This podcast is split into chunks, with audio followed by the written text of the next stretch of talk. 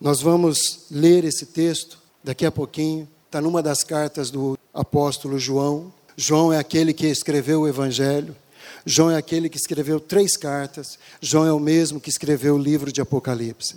João foi o último dos apóstolos a morrer. João recebeu a responsabilidade, o privilégio, a incumbência de Jesus para cuidar da mãe de Jesus, para cuidar de Maria. João é, foi aquele que é, estava lá no pátio da casa do sumo sacerdote com toda a liberdade, sem medo nenhum, mesmo sabendo que ele corria risco de morrer, mas ele estava lá. E quando Pedro chegou para acompanhar o julgamento de Jesus, João colocou Pedro para dentro. Pedro depois passou por aquelas experiências de ter negado Jesus. João foi o único que fala da restauração do apóstolo Pedro, no último capítulo do livro de João, você vê Jesus chamando Pedro para perto, é como se Jesus estivesse dizendo: Pedro, você me negou três vezes, eu quero te dar a oportunidade de você superar isso aí. E aí então Jesus tem uma conversa com Pedro, e ele reafirma o seu amor pelo Senhor, e eu creio que Pedro é completamente restaurado depois disso. Então, João, ele tem algumas peculiaridades no seu ministério. E ele escreve essas três cartas de uma maneira tão pessoal, amado. É tão para mim essas cartas. Tem a ver com o que nós ouvimos aqui de manhã na palavra profética. Tem a ver com o que o pastor Samuel também falou. É tão para mim. E eu gostaria que você tomasse para você essas cartas. Que é muito pessoal, é muito íntimo. Amém? Nós vamos ler aqui 1 João 2, nós vamos ficar só em 1 João, primeira carta de João, o capítulo 2 e o capítulo 1. Vamos dar uma, fazer um ping-pong entre os dois aqui. 1 João 2, de 1 a 6. Se você quiser abrir sua Bíblia para ir marcando aquilo que o Senhor está despertando no seu coração, caso contrário, você pode acompanhar aqui pela tela, que também vai ser projetado. Meus filhinhos, escreva vocês estas coisas para que vocês não pequem. Se, porém, alguém pecar, temos um intercessor junto ao Pai, Jesus Cristo, o justo. Ele é a propiciação, o sacrifício, né? pelos nossos pecados, e não somente pelos nossos, mas também pelos pecados de todo mundo, de todas as pessoas do mundo. Sabemos que conhecemos, sabemos que o conhecemos, se obedecemos aos seus mandamentos. Aquele que diz, eu o conheço, mas não obedece aos seus mandamentos, é mentiroso e a verdade não está nele. Mas se alguém obedece a sua palavra, nele verdadeiramente o amor de Deus está aperfeiçoado. Desta forma, sabemos que estamos nele. Aquele que afirma que permanece nele deve andar como ele andou. Esse versículo me despertou, esse versículo tem me impactado. Eu gostaria que a gente lesse junto. Vamos lá? Aquele que afirma que permanece nele deve andar como ele andou. De novo, aquele que afirma que permanece nele deve andar como ele andou. Amém, gente? É isso que me chama a atenção. E naquele vídeo que a gente viu naquela escola, naquele treinamento, foram três, quatro minutos. Mas aquele pastor falou tanta coisa que mexeu comigo. Andar como ele andou. Eu quero trazer alguns exemplos de como Jesus andou, e aí então nós vamos fazer um parâmetro, comparar com a nossa vida. Estamos andando como ele andou? Se não, nós podemos andar como ele andou, amém, amado? Isso aqui não tem como objetivo desanimar, condenar, diminuir quem quer que seja, pelo contrário despertar a sua fé, despertar algo novo em você. Como eu falei agora há pouco, na igreja, nós somos despertados a sempre um pouquinho mais, sempre um pouquinho mais, de fé em fé, de glória em glória, de passo em passo, Tá certo? É assim que nós vamos crescendo e vendo aquilo que o Senhor tem para nós. Então, aquele que afirma que permanece nele deve andar como ele andou. Eu não tenho dúvida de que você já ouviu muitas pessoas dizendo: Não, eu só não estou indo na igreja, mas eu estou em Cristo. Alguém já ouviu essa frase famigerada? Quem já ouviu? Levanta a mão. Todos nós, muitas vezes. Agora, gente, como é possível e ainda tem agora algum movimento aí dizendo que não é necessário a igreja, não precisa de igreja, que isso é uma coisa inventada pelos homens. Eu acho que esse pessoal tirou Mateus 16 do livro da Bíblia, porque ali está dizendo: Eu edificarei a minha igreja. É Jesus quem edifica a sua igreja. Agora, gente, nós podemos desprezar algo que Jesus edificou e morreu por ela? De maneira nenhuma. De maneira nenhuma. Então, andar como ele andou. Eu quero usar alguns exemplos aqui. Como ele andou? Primeira coisa, ele foi filho. Quem aqui é filho? Levanta a mão. Pai, nem todos, mãe, nem todos, mas filho, todos nós. Jesus foi filho. Primeiro, ele foi filho de um casal de pai e mãe natural, José e Maria. Ainda que José não seja o pai biológico dele, mas José agiu como pai dele. Cuidou, educou, se preocupou, voltou de dois dias numa viagem que tinham esquecido ele lá em Jerusalém, voltou para buscar. Tudo isso José se envolveu com Maria. Então ele foi filho, ele foi obediente, ele cresceu ali submetendo aos ensinos dos seus pais. Ele honrou tanto o pai natural, a mãe natural, como ele honrou Deus. Sempre honrou o Senhor sempre se submeteu ao Senhor, sempre alegrou o coração de Deus, sempre alegrou o coração do Pai. Agiu como Deus. Ele falava: Eu faço aquilo que eu vejo meu pai fazer, eu falo aquilo que eu ouço meu pai falar.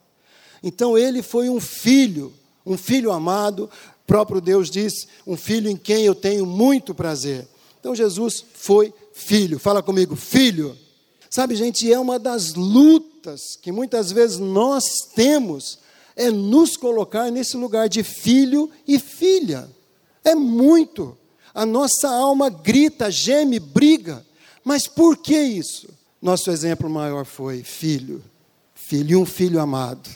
E esse filho amado nos dá o exemplo, esse filho amado nos fortalece, esse filho amado está conosco, esse filho amado enviou o Espírito para habitar dentro de nós, para nos lembrar de tudo aquilo que nós já aprendemos. Esse filho amado, então nós precisamos ser filhos. Amém?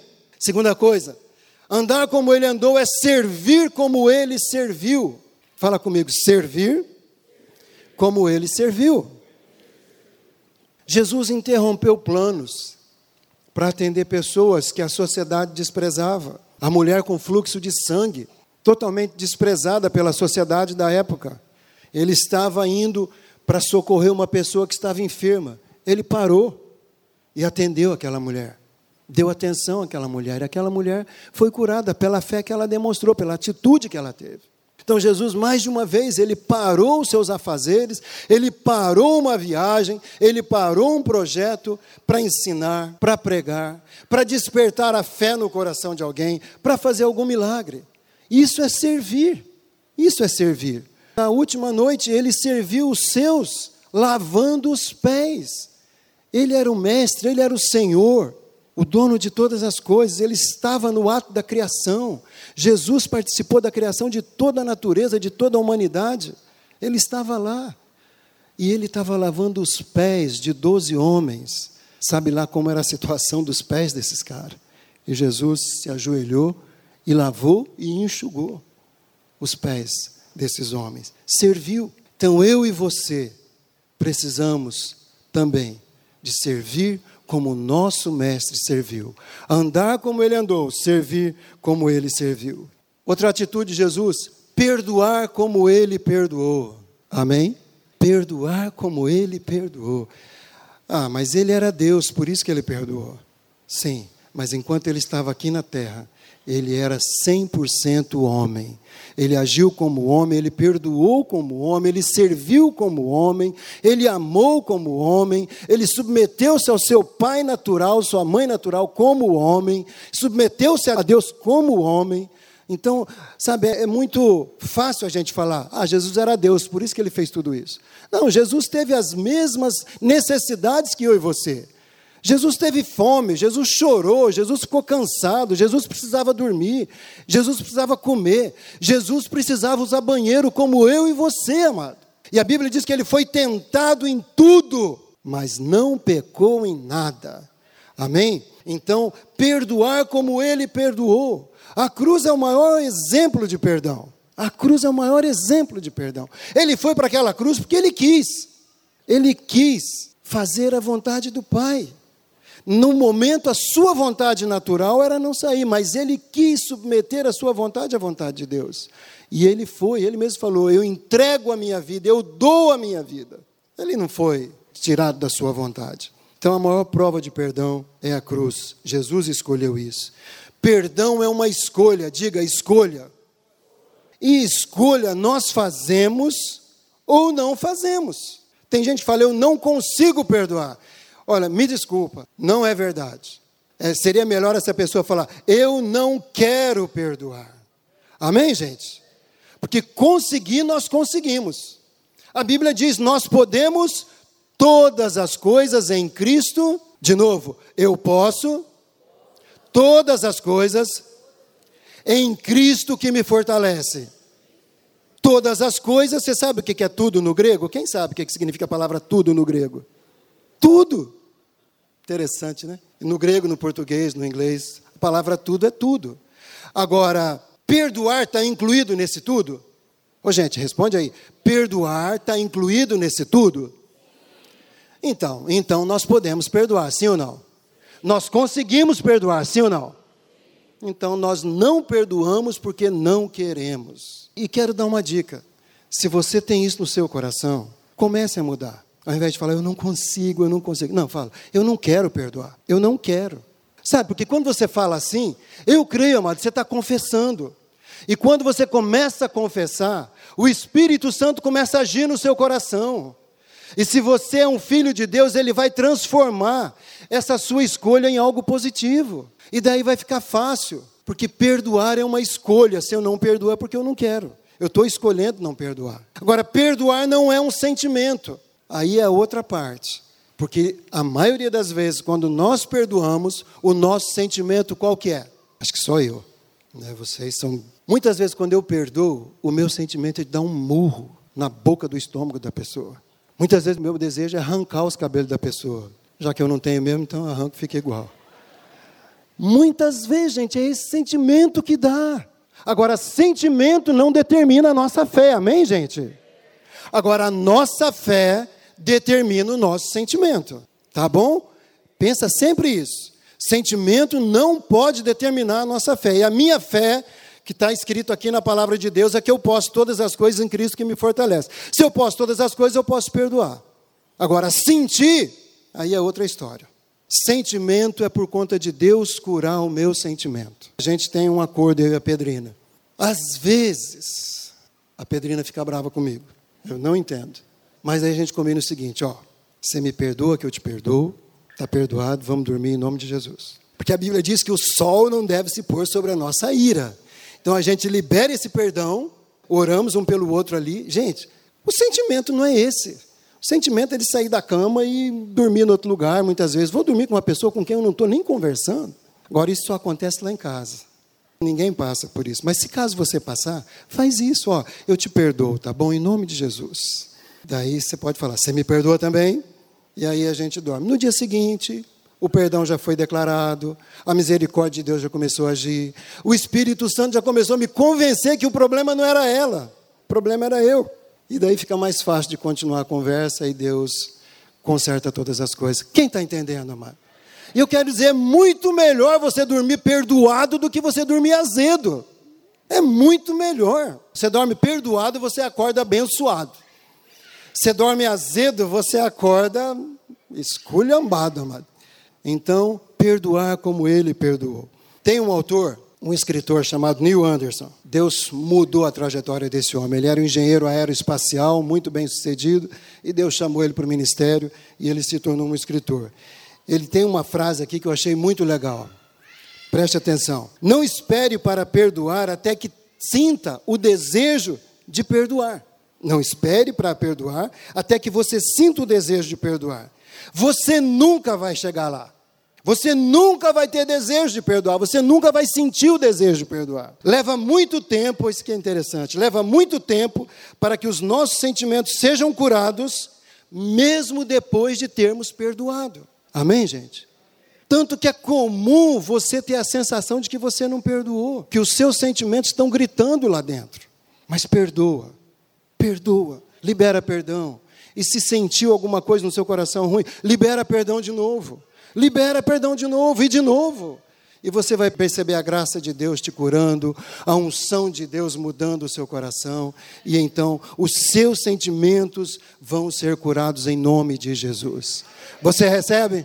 Dá um aplauso ao Senhor em nome de Jesus. Glória a Deus. Andar como ele andou é orar como ele orou. Alguns devem estar pensando: ai meu Deus, por que, que ele foi falar nisso? Gente, orar como Jesus orou. Não é a gente ficar a noite inteira orando como ele ficava, mas é ter o mesmo prazer que ele tinha. A oração para Jesus era uma alegria, sabe, amado? Era um prazer. Ele ia ter comunhão com seu pai, ele ia falar com seu pai, ele ia ser ouvido pelo seu pai. Com certeza, naquele momento ali, a Bíblia não fala, gente, mas ele sendo homem, naquele momento ali, eu imagino que ele falava do seu cansaço, do seu desgaste físico, emocional. Ele falava: Pai, está tão difícil essa terra. Pai, o peso do pecado que tem sobre essa terra é tão complicado. Pai, está difícil. Pai, quando vai ser? Quando eu vou voltar? Gente, é uma viagem minha, não está na Bíblia. Por favor. Mas eu imagino que naquele momento ele se fortalecia, falando assim com seu pai, amado ele era fortalecido, ele era ouvido, ele era amado. Por isso que ele ansiava tanto pela oração, por isso que ele passava a noite orando, por isso que ele não abria mão desse prazer. Ele tinha uma conexão direta, limpa, sem interferência com Deus Pai. Para nós deve ser assim. Aquele que afirma que permanece nele deve andar como ele andou, deve orar como ele orou. Se você afirma que permanece em Cristo, ore como ele orou. Tenha alegria na oração, tenha prazer na oração. Não faça da oração uma obrigação, porque isso não é oração, gente. Você se sentiu obrigado, vai arrastado lá para aquele lugar. Ai, a minha cruz é orar. Isso não tem prazer, isso nem vida não tem isso. A oração precisa gerar vida, a oração precisa gerar prazer, sabe? Algo que nós devemos ter um anseio por estar naquele lugar algo que a gente vai com muita alegria, algo onde você troca o seu fardo, você deixa ali o seu fardo de cansaço, de preocupação, de ansiedade, daquilo que vai ser amanhã, e você pega o fardo de Jesus, está no capítulo 11 do livro de Mateus, Mateus 11, 28. Você troca o seu fardo com Ele, isso é andar como Ele andou, isso é orar como Ele orou.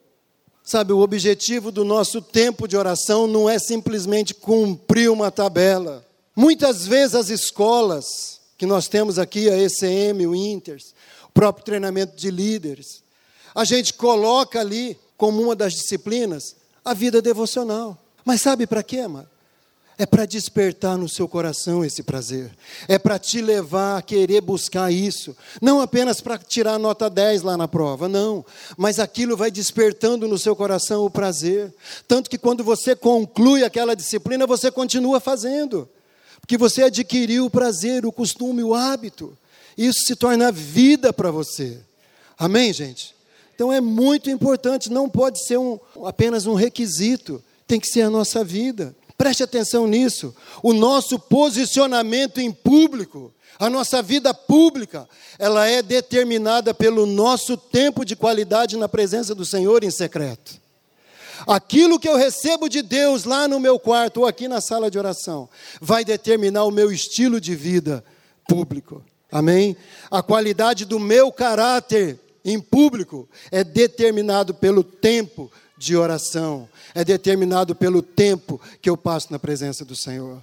Semana passada nós ouvimos aqui tantas pessoas falarem do Paulinho. Tremenda verdade, ninguém exagerou, ninguém trouxe lisonja para cima do Paulinho. E eu creio que ele sabe lidar com isso, porque ele sabe que a glória não é dele, é do Senhor.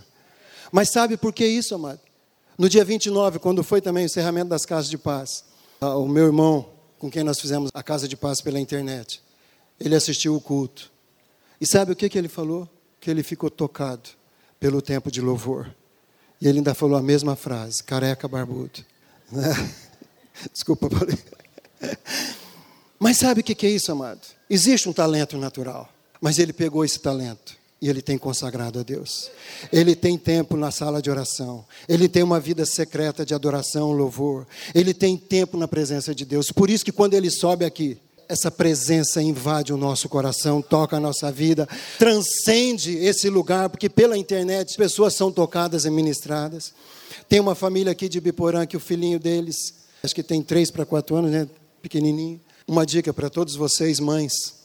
A mãe sintoniza lá no canal do Drops e o Paulinho está lá dirigindo louvor, tocando. Essa criança pequenininha pega um violãozinho de brinquedo, fica na frente da televisão, tocando, tocando. E o menino fala que o Paulinho é o amigão dele. Amado, está sendo ministrado, está sendo falado, mas sabe por quê? por causa do tempo de qualidade na sala de oração, no lugar secreto. Você quer ter vida de qualidade em público. Você quer ter o seu caráter renovado aonde você está, no seu trabalho, na sua escola, aonde você está. Tenha um tempo de oração, ande como Jesus andou, fale como ele falou, sirva como ele serviu, seja filho como ele foi. E aí, aonde você for, as pessoas vão falar: o que, que você tem? Eu quero o que você tem.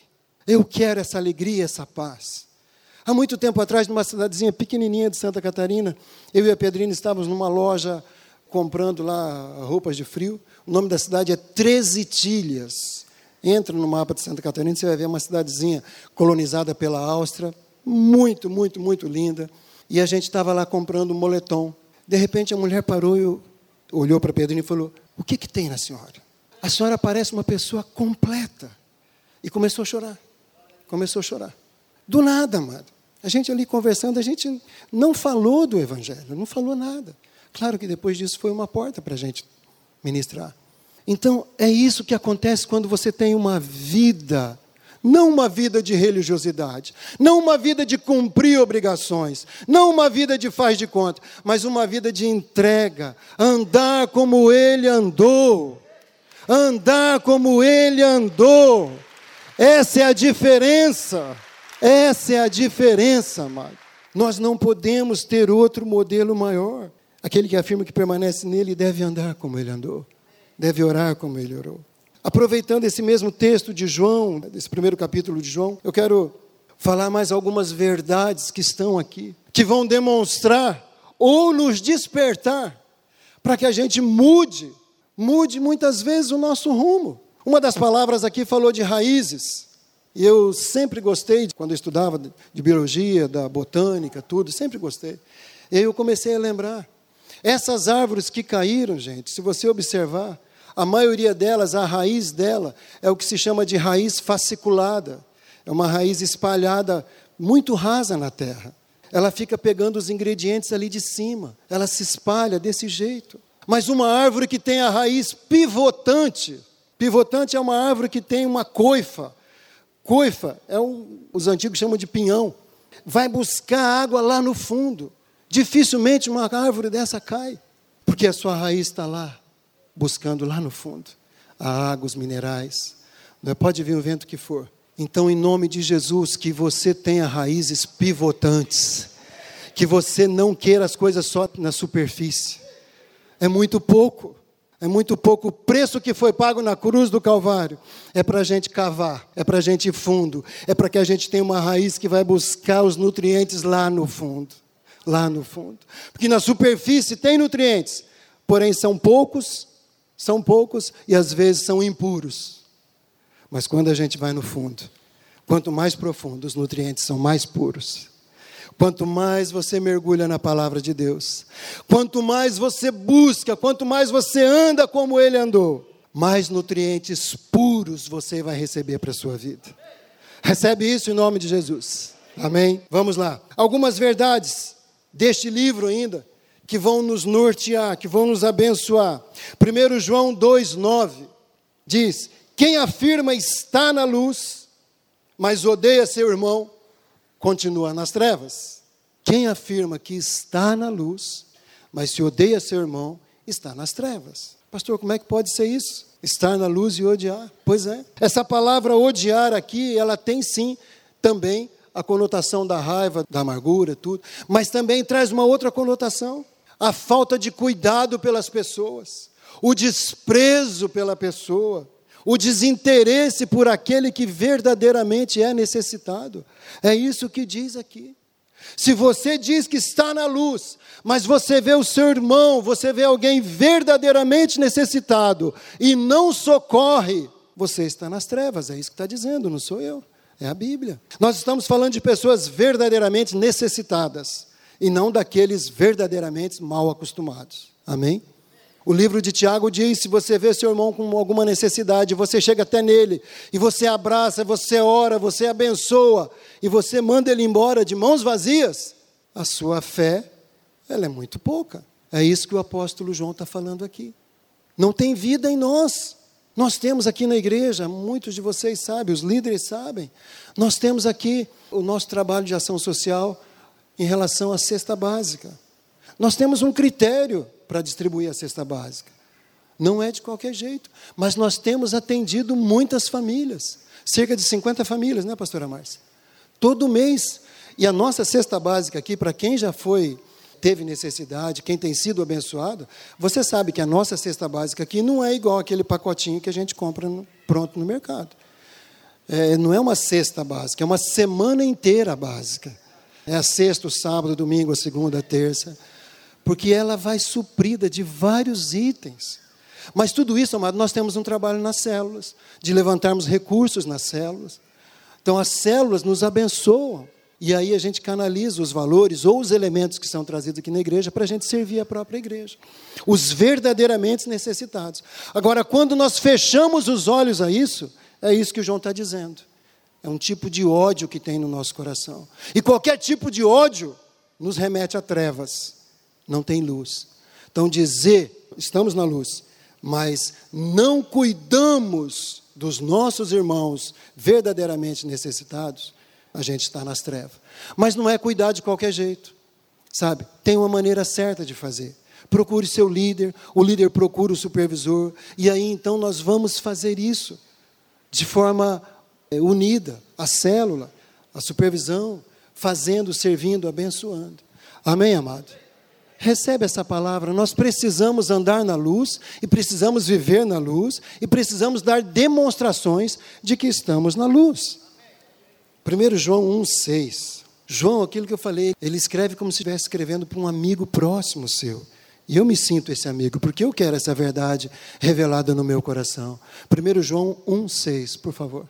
Se afirmamos que temos comunhão com Ele, com quem? Com Jesus mas andamos nas trevas, mentimos e não praticamos a verdade. Afirmamos que temos comunhão com Jesus. Não, eu tenho comunhão com Jesus. Eu não preciso de nada, eu não preciso de ninguém, eu tenho comunhão com Jesus, eu e ele. Ó, oh, só nós dois.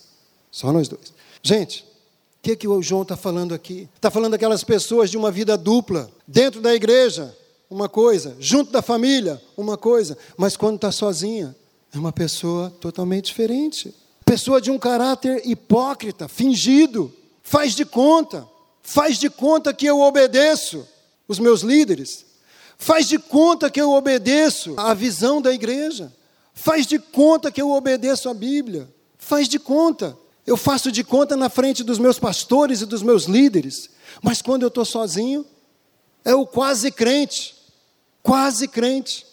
Não é crente 100%, ele é quase vem na igreja, levanta a mão, canta, até dá oferta, entrega o dízimo, e depois quer cobrar porque deu o dízimo, né? Ah, eu pago o dízimo aqui, então eu tenho direito. A gente não paga o dízimo, amado. A gente devolve. Amém? A Bíblia diz que o dízimo é dele. Ele confia na sua mão 100%. E ele quer saber onde está seu coração.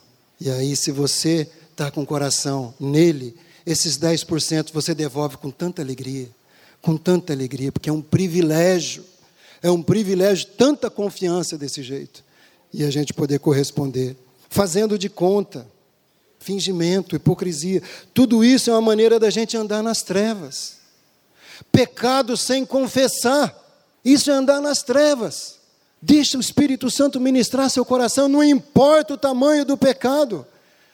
Sabe, pecado não tem tamanho, pecado é pecado, mas tem pecado com consequência mais grave e pecado com consequência menos grave. Não importa, confesse. Pecado sem confessar, ele está escondido, ele está nas trevas, ele está no oculto. E no oculto, nas trevas, quem reina é o diabo. Se tem algo na sua vida que não está na luz, o diabo está reinando nesse lugar, amado. Deixa o Senhor despertar seu coração nessa manhã. Vamos lá agora. 1 João 2,10. Quem ama o seu irmão permanece na luz, e nele não há causa de tropeço. Esse aqui é um amor prático, é um amor compromissado. Não é aquele amor que abraça no dia da ceia e fala, eu amo você. Aquilo ali é apenas a consequência. É um amor prático, é um amor que socorre, é um amor que visita, é um amor que pega o telefone. Olha, estou orando por você. Me veio você no meu coração agora. Quero dizer que eu estou orando por você. É um amor que pega muitas vezes com a direção de Deus. Abre a carteira e fala: meu irmão, Deus pediu para te dar isso aqui, para te abençoar. Meu irmão, você está precisando de alguma coisa, veio você no meu coração. Esse amor prático, esse amor compromisso, é o amor de estar na igreja, de abençoar a igreja, de servir a igreja. É isso que Jesus está dizendo. Isso é luz. Isso é luz. Agora, nós não podemos fazer disso aqui uma doutrina. Então, se eu der, se eu servir, se eu fizer tal coisa, eu não preciso fazer o resto. Não, não. Esse tipo de amor é uma consequência das outras coisas que a gente já recebeu de Jesus. É uma consequência.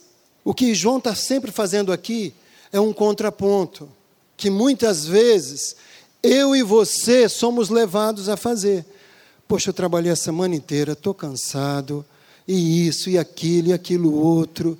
Ah, eu não vou na célula, não, não vou na igreja. Deus entende. A nossa alma faz isso. Se a sua não faz, a minha faz. E aí, quase sempre, nós somos tentados a ceder esse apelo da alma. É isso que João está falando aqui. Ó. Amar o irmão você que é líder de célula, você já sabe. É servir, é visitar. Agora, você que é membro de uma célula, amar o seu irmão, é você ir à célula.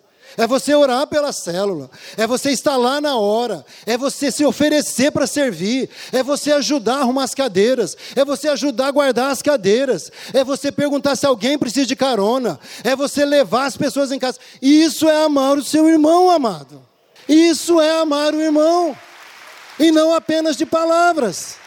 Vai além, vai além, isso é compromisso. Isso é dar sequência naquilo que Jesus conquistou para nós. Eu e a Pedrina, a gente tem um critério, vocês já ouviram isso. A gente não dá carona, não dá. A gente leva as pessoas aonde elas precisam ir, sabe? A gente leva onde precisa ir. Tem gente que pergunta: você vai passar perto de tal lugar? Eu falo: eu vou, posso ir, não tem problema. Pastor Brigo e pastora Márcia, durante o tempo que eles foram membros da nossa célula, toda semana, três anos, né, pastor? Três anos, terminava a célula, a gente levava eles em Cambé. Toda semana, maior prazer. E hoje a gente tem o privilégio de ser um casal de pastores nessa casa. Amém? Toda semana a gente levava, às vezes ia buscar, mas a gente sempre estava levando. O coração do Brigo, uma vez ele queria comprar um Fiat 147 amarelo. Na época que linha telefônica tinha valor, quem lembra dessa época aí, né? Os mais nós aí, né? Os mais nós aí. Paulinho Pedro não é dessa época. Mas linha telefônica tinha valor. E o Brigo falou: ó, é o preço de um carro. Falei: que carro? Um Fiat 147. Nada contra, gente. Eu dirigi, trabalhei muito tempo com Fiat 147. Mas é que aquele propriamente acho que era 135, assim, não era nem 147. Aí oramos, conversamos com o Brigo e falamos: olha, a gente entende a dificuldade, tudo, tudo, tudo. Mas o que a gente puder continuar fazendo, a gente vai continuar fazendo. Então, não faça isso. Não vai ser bênção. Esse carro não vai ser bênção. Eles submeteram. Gente, passou pouco tempo, compraram um carro muito melhor, né, Márcia? Mas muito melhor, muito melhor. E puderam abençoar outras pessoas puderam depois assumir uma célula em Cambé, e dessa célula nós temos a igreja implantada lá em Cambé hoje. É assim que funciona, amado. É assim que é andar na luz, amar o irmão, servir o irmão, submeter. Tudo isso faz parte desse compromisso. A palavra ágape não é um amor que é sentimento. Eu dependo do meu sentimento para amar. Não, essa palavra aqui é muito abrangente. É o amor de Deus por nós. É fazer além, é fazer além das nossas forças, além do nosso critério, é fazer além do nosso julgamento, é fazer além. É esse amor que o apóstolo está dizendo aqui, ó, que nós devemos amar o nosso irmão. E se amar assim, não há tropeço. 1 João 1,7. Se, porém, andarmos na luz, como Ele, como Jesus está na luz, temos comunhão uns com os outros, e o sangue de Jesus, seu Filho, nos purifica de todo pecado. Dá um aplauso para o Senhor. É o sangue dele, é o sangue dele que nos purifica de todo pecado. Não é o seu sacrifício, não é sabe, você fazer alguma coisa. Não, é o sangue dele. É o sangue dele que nos purifica de todo pecado. Porém, temos que andar na luz como ele está na luz. Não é ele que vai vir aonde eu estou, ele pode vir, mas para me tirar desse lugar para levar para o lugar que ele está. Eu aqui devo andar como ele andou, na luz. Gente, na luz existe transparência, existe paz. Gente, quando a gente Houve algumas pessoas abrindo o coração e confessando coisas que estavam escondidas. As pessoas mudam a sua fisionomia, ficam leves, parece que fez uma cirurgia plástica rejuvenescedora. Sabe, muda, muda. Por quê? Porque a vida está na luz, não tem nada que esconder. Aquela preocupação de ser descoberto acabou. Agora é Jesus quem controla e cuida. Amém? Aleluia. Vamos lá. Existe algo dentro de nós chamado carne. Fala comigo, carne. Quando a Bíblia fala de carne, amado, não está falando da costela, do filé mignon, não está falando da picanha. Isso aí é até bom. E os sacerdotes no Antigo Testamento participavam desse tipo de carne lá. Quando tinha oferta, uma boa parte do sacerdote, ele era dele, não é verdade? A carne que a Bíblia se refere é aquele desejo que tem dentro de mim dentro de você de fazer a sua vontade independente da vontade de Deus. Isso é carne. Carne é fazer a minha vontade e não a vontade de Deus. Quem tem carne aí dentro? Levanta a mão. Amém. Tem mesmo. Se você disser que não tinha, alguma coisa está errada. Que muitas vezes, amado, você sabe qual é o certo. E tem algo dentro de você falando, mas será mesmo? Será que é assim mesmo? Será que para Deus me abençoar, será que para ouvir Deus eu tenho que ir para o Nico? A gente já ouviu essa frase besta, gente. Será que para eu ouvir Deus eu vou ter que ir para o meio do mato? Não, você pode ouvir Deus debaixo do chuveiro, no seu banheiro, debaixo do porão da casa. Você pode ouvir Deus aonde você quiser, desde que você tenha o coração ligado com Ele. O que nós estamos falando é de uma estratégia ali que, sabe? Porque quando nós estamos na igreja, Está confortável, está bonito, tem ar-condicionado, tem o um irmão que pode orar com você, tem alguém que está ministrando aqui. Lá no Nico não tem nada disso e você ouve Deus e Deus cura você. Amém? Então tem algo dentro de nós que nos desafia, que nos impulsiona para não fazer a vontade de Deus. A vontade de Deus é boa, perfeita e agradável. A vontade da carne é miserável. A vontade da carne é que você durma enquanto o pastor está pregando. A vontade da carne é que você não se ligue naquilo que está sendo ministrado daqui, você fique pensando amanhã nos seus negócios. A vontade da carne é que você fique preocupado com o seu almoço. Fala nisso, quando eu preguei da última vez, estava aqui ministrando, de repente eu fiz menção do almoço que ia ter aqui embaixo, né? Um casal aqui saiu correndo, correndo, correndo, correndo. Tinham esquecido a carne no forno. Ele veio depois falar comigo. E como Deus cuida, amado. Como Deus cuida, a casa ia pegar fogo. Sabe lá. E eu não tinha programado falar aquilo. Tanto que à noite eu programei e falei de novo, né? Vai que outro tinha esquecido. Mas Deus cuida dos detalhes. Eu estava falando aqui, gente, você que não fez o almoço, tá, tá, tá, tá, tá, olha o cheiro, olha o cheiro. Aí a irmã lembrou, ah, a carne no forno. Aí o maridão saiu vazado aqui, chegou lá, quase que perdeu tudo, sabe? Já estava meio tostado assim, deu para pegar uma parte. Mas eu estou falando dessa independência de Deus. Eu estou falando dessa força que nos move para longe de Deus. Eu estou falando dessa autossuficiência. Eu estou falando desse desejo de levar a vida independente da palavra de Deus. Isso é carne. É contra isso que a Bíblia combate e nos orienta a combater também. Vamos lá. 1 João 2,1, mais uma advertência desse amado. 1 João 2,1. Meus filhinhos, escrevo essas coisas para que vocês não pequem. Fala comigo, não pequem. Se, porém, alguém pecar, temos um intercessor junto ao Pai, Jesus Cristo, o justo. Aqui, João faz um outro contraponto. Ele não está dizendo, olha, não pequem, não pequem, não pequem, não pequem. Claro que ele está dizendo isso. É melhor não pecar, é melhor você não ceder às tentações, é melhor você confessar a tentação, peça ajuda, faça alguma coisa, mas não peque, porque é muito ruim pecar. O pecado nos afasta de Deus. Porém, tem o outro lado. Se caso escorregou, pecou, nós temos um advogado. Nós temos um advogado. Então é um equilíbrio muito grande. A palavra de Deus é tremenda, amado.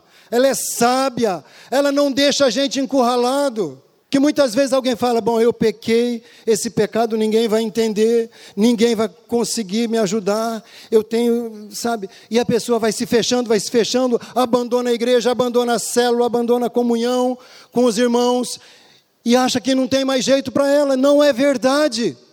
João está dizendo que se pecarmos, temos uma solução, temos uma saída. Só que nós não podemos brincar com isso. Eu vou pecar agora, que daqui a pouco eu peço perdão. Eu vou pecar agora, que daqui a Não, não é isso que a palavra está dizendo. O pecado em nossa vida tem que ser um acidente, tem que ser um escorregão. Não pode ser algo premeditado, planejado. Misericórdia. E nós temos o advogado. No natural, o advogado oferece o seu serviço fica sabendo que alguém precisa ou não, mas de alguma maneira muitos advogados oferecem o seu serviço. Mas ele só começa a agir e atuar quando ele é contratado.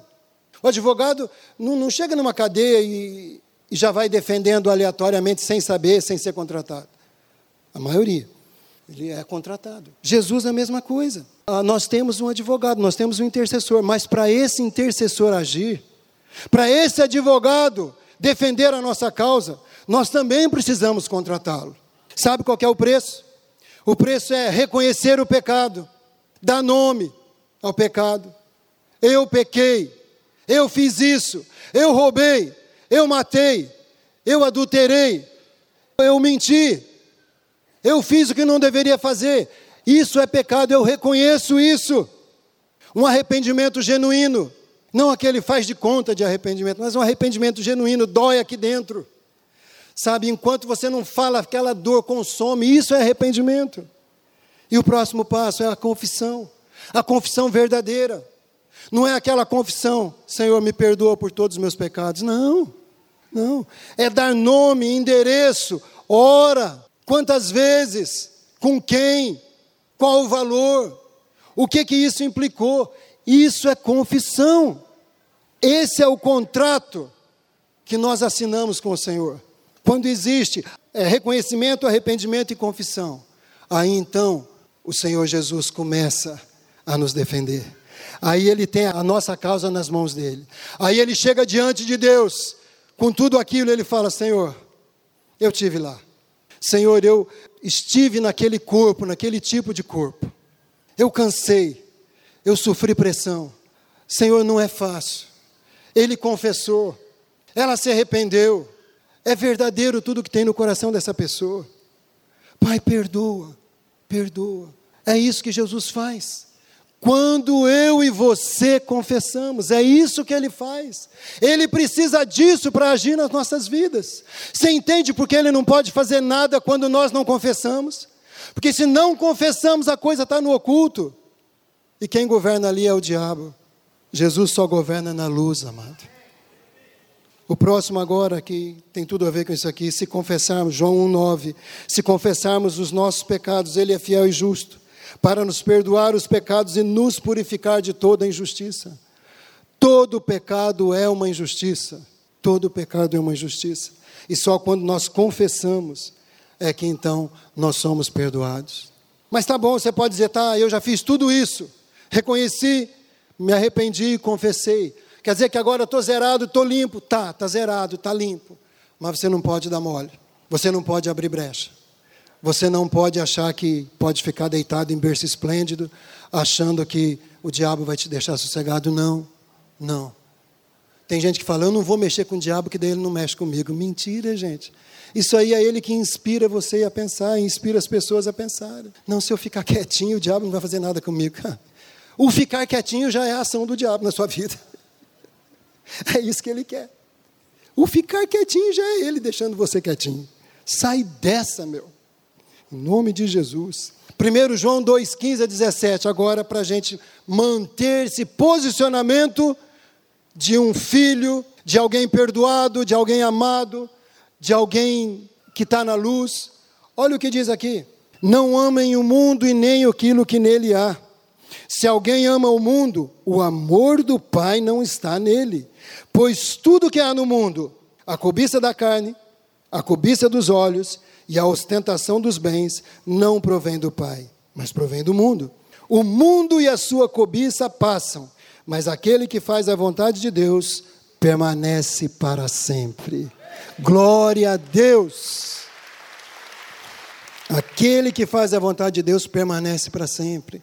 Jesus não veio a este mundo, passou tudo aquilo que ele passou, para que a gente brincasse de igreja, para que a gente fizesse de conta, para que a gente vivesse uma vida aquém daquilo que ele planejou. Gente, tem muito mais para mim e para você, tem muito mais. Não é só isso, gente. Não é só isso. Preste atenção, quando a Bíblia fala de mundo, não está falando das pessoas que habitam o mundo, não está falando da terra, está falando do sistema de valores, está falando do sistema de crenças, está falando daquilo que tem governado a vida de muitos governantes nos países ao redor do mundo. Um autor que eu estou lendo nesses dias, John Eldredge, ele, ele faz uma definição que eu achei muito interessante. Ele diz assim: o mundo não é um conjunto de comportamentos. Isso pode, isso não pode. Não. O mundo não é isso. Isso é muito pouco. Ele diz o seguinte: o mundo é um sistema construído pelo nosso pecado coletivo e também é a soma de toda a falsidade, toda a maldade que existe no coração de cada ser humano, que se juntam tudo isso para destruir cada um de nós. Imagina. A Bíblia diz no livro de Jeremias que o nosso coração é perverso, demasiadamente corrupto, e eu e você que andamos de acordo com a palavra de Deus, precisamos colocar o nosso coração sujeito à palavra de Deus. Amém? Mas ainda assim escapa algumas coisas, sim ou não? Ainda assim escapa um pouco de rebeldia, escapa a desobediência aos pais, escapa a autossuficiência, escapa uma briga entre casais, escapa muitas coisas. Por quê? Isso está no nosso coração, gente. Isso está no nosso coração, essa maldade. Agora imagina 7 bilhões de pessoas existem hoje no mundo. Somar a maldade que tem no coração desses 7 bilhões de pessoas. E toda essa força maligna agir contra uma pessoa. É isso mais ou menos que o autor está querendo dizer aqui.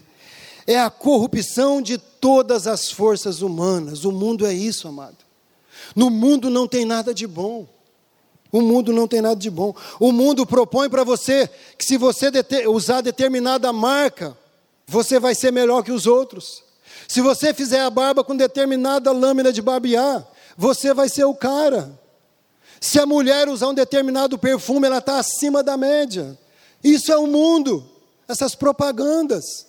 E na carreira, então, você precisa atingir o topo, você precisa atingir o topo, você precisa atingir o topo. Treinamentos e treinamentos para que a pessoa sempre queira algo mais. É claro que a gente deve querer, mas deve orar para que o Senhor nos promova, deve se capacitar para que o Senhor nos promova. Mas tem gente que busca isso como a única motivação da sua vida. E sabe o que acontece quando alguém chega no topo dessa forma? Um vazio, um vazio. Porque essa pessoa está construindo um reino para ela própria. E Jesus não faz parte desse reino. O mundo e a sua cobiça passam, mas aquele que faz a vontade de Deus permanece para sempre. Você quer seguir o mundo ou você quer fazer a vontade de Deus? Essa é uma pergunta que nós precisamos fazer o tempo todo. Seguir o mundo ou fazer a vontade de Deus? Hebreus 4,12. Tudo isso que eu falei para você, amado, está na palavra de Deus. Agora, olha o que, que a palavra fala dela mesma. A palavra de Deus é viva e eficaz, e é mais afiada do que qualquer espada de dois gumes. Ela penetra até o ponto de dividir alma e espírito, juntas e medulas, e julga os pensamentos e os propósitos do coração. Nada em toda a criação está oculto aos olhos de Deus. Tudo está descoberto e exposto diante dos olhos daquele a quem havemos de prestar contas. Você sabia que você vai prestar conta da sua vida? Quem sabia? Se você não lembrava, eu estou te lembrando, você vai prestar conta da sua vida. Você vai chegar diante de Deus e Deus vai falar: que, que você fez? Aquela situação. O que, que você fez quando você foi chamado? O que, que você fez quando alguém lá do mundo te desafiou a fazer certas coisas para alegrar o mundo? O que, que você fez diante de decisões? O que, que você fez com aquela pessoa que você deveria ter perdoado? O que, que você fez com aquela pessoa que você deveria ter amado? Tudo isso está patente aos olhos de Deus, Ele já está vendo. Mas um dia estaremos diante dele prestando contas da nossa vida. Gente, leve isso a sério e você não sabe que dia é, nem eu. Não sabemos que dia é. Preste atenção como você está levando a sua vida, como você está edificando a igreja. É com ouro? É com prata? É com pedras preciosas? Ou é com madeira, feno, palha? Que igreja você está edificando? Preste atenção. Agora, a palavra de Deus é viva. A palavra de Deus produz vida porque ela é viva. Leia, mergulhe, Pastor, mas eu não entendo nada. Eu sei, tem coisa também que eu não entendo. Mas nem por isso eu paro de ler. Porque o Espírito Santo inspirou homens para escrever essa palavra para me abençoar, para mudar a minha vida, para mudar a sua vida. Essa palavra, se tem algo que produz vida em nós, é essa palavra, porque ela é viva, ela é eficaz, ela faz aquilo que ela foi determinada a fazer, ela não volta vazia ela entra dentro de você, amado, separando o espírito e a alma. Sabe por quê? Porque o espírito é o lugar que está anelado com Deus. A alma muitas vezes quer atrapalhar essa ligação com Deus. A alma muitas vezes tem os seus anseios, as suas propostas para atrapalhar esse anelo do espírito com Deus. Por isso que a palavra de Deus separa a alma do espírito. Preste atenção. O mundo não pode nos atrair mais do que o reino de Deus. Se o mundo está me atraindo mais do que o reino de Deus, alguma coisa está errada.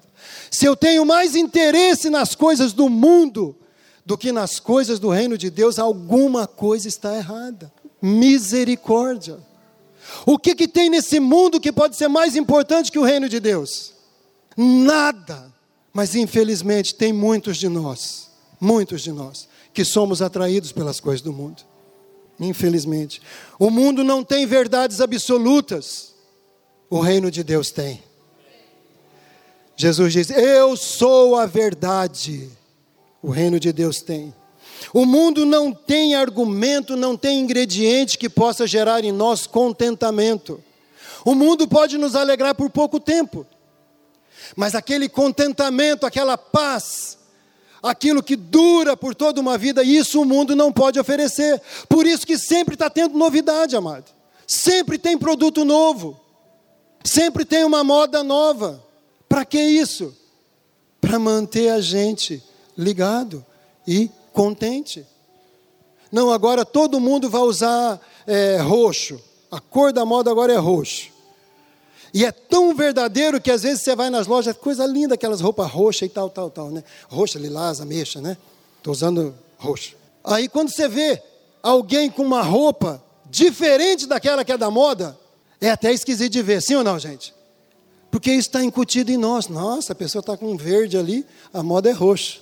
É assim ou não é? O mundo está sempre oferecendo novidade, produtos eletrônicos novos, e outras coisas. Sempre tem novidade, sempre tem novidade.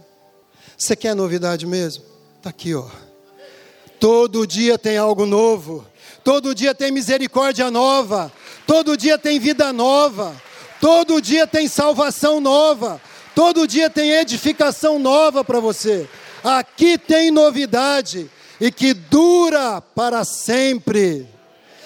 Aqui e na eternidade. Amém? Vamos ficar em pé, vamos orar em nome de Jesus. Como eu falei para você, amado, se essa palavra não desafiou você, eu quero que você ore para que ela desafie.